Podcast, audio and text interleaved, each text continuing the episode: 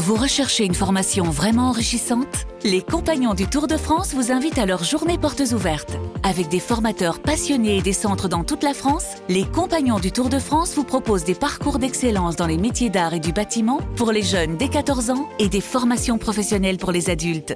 Pour connaître toutes les dates des portes ouvertes près de chez vous, rendez-vous sur compagnonsdutourdefrance.org. Les Compagnons du Tour de France, la transmission des savoir-faire. Vous écoutez RMC. Expliquez-nous. Expliquez-nous, Nicolas. Le Sénat examine aujourd'hui le projet d'inscription de l'avortement dans la Constitution. Le texte a été très largement adopté par l'Assemblée nationale. Les sénateurs sont plus divisés. Oui, les sénateurs de droite sont, ne sont effectivement pas tous convaincus par la nécessité d'inscrire l'IVG dans la Constitution.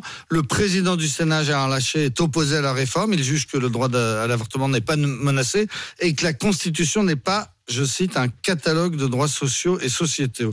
Le président du groupe Les Républicains, Bruno Retailleau, est sur la même ligne et lui voudrait en plus inscrire dans la Constitution le droit des médecins de refuser de pratiquer des, IVG au nom de la clause de, de, conscience. Et puis il y a surtout un autre sénateur LR, Philippe Bas, qui veut défendre euh, aujourd'hui un amendement pour que la Constitution garantisse la liberté d'avorter et non pas le droit d'avorter. Que ça change Alors, les mots sont importants. Certains sénateurs craignent que l'inscription dans la Constitution du droit à l'avortement crée une sorte de droit opposable qui serait supérieur au terme de la loi qui fixe les conditions de l'IVG, par exemple les, délais à ne pas dépasser. Les députés avaient d'abord voté un texte qui prévoyait donc l'inscription du droit à l'avortement. Les sénateurs ont ensuite voté un autre texte qui évoque lui la liberté d'avorter.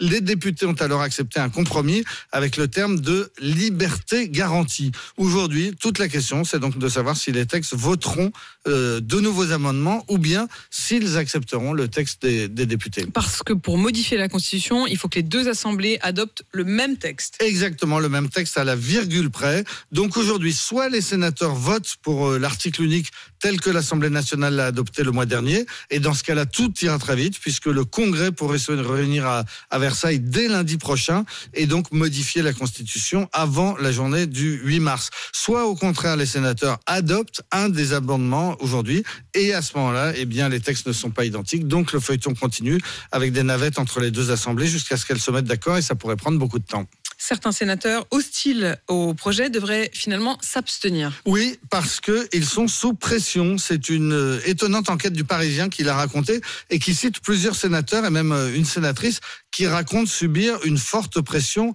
familiale. Thierry Magnien, par exemple, sénateur LR de Seine-Saint-Denis, avoue avoir été euh, cueilli par sa compagne qui lui a dit J'espère que tu ne vas pas voter contre l'avortement. Il a essayé d'expliquer qu'il ne votait pas contre l'IVG, mais contre son inscription dans la Constitution. Mais il a compris qu'il n'était pas compris, ni par sa compagne, ni par le reste de sa famille, et il a donc décidé finalement de ne plus s'opposer au texte. Et il n'est pas le seul. Le Parisien cite un autre sénateur qui dit en avoir marre de se faire engueuler par sa femme et sa fille sur ce sujet. Quant à la sénatrice écologiste et féministe Mélanie Vogel, qui défend le texte, elle estime que s'il est adopté aujourd'hui, eh bien, il faudra remercier ces femmes de l'ombre, c'est-à-dire les épouses, les filles, les sœurs ou les cousines des élus. Et l'issue du vote reste incertaine. Oui, parce que le groupe LR a laissé la liberté de vote à ses membres. Il est donc euh, difficile de prévoir ce que feront les sénateurs. Beaucoup ont tout de même été frappés par la très large majorité qui s'est dégagée le mois dernier à l'Assemblée.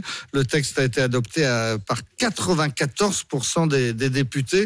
Seuls 15 euh, députés LR ont voté contre et, seulement 12 du Rassemblement national sur 88. Euh, difficile dans ces conditions pour les sénateurs de, s'y opposer. L'un d'entre eux, qui au départ était donc contre, a, a changé d'avis en disant qu'il avait peur de se retrouver du mauvais côté de l'histoire. À suivre donc euh, aujourd'hui ce vote au Sénat. Merci pour ces explications, Nicolas. Il est 7h59.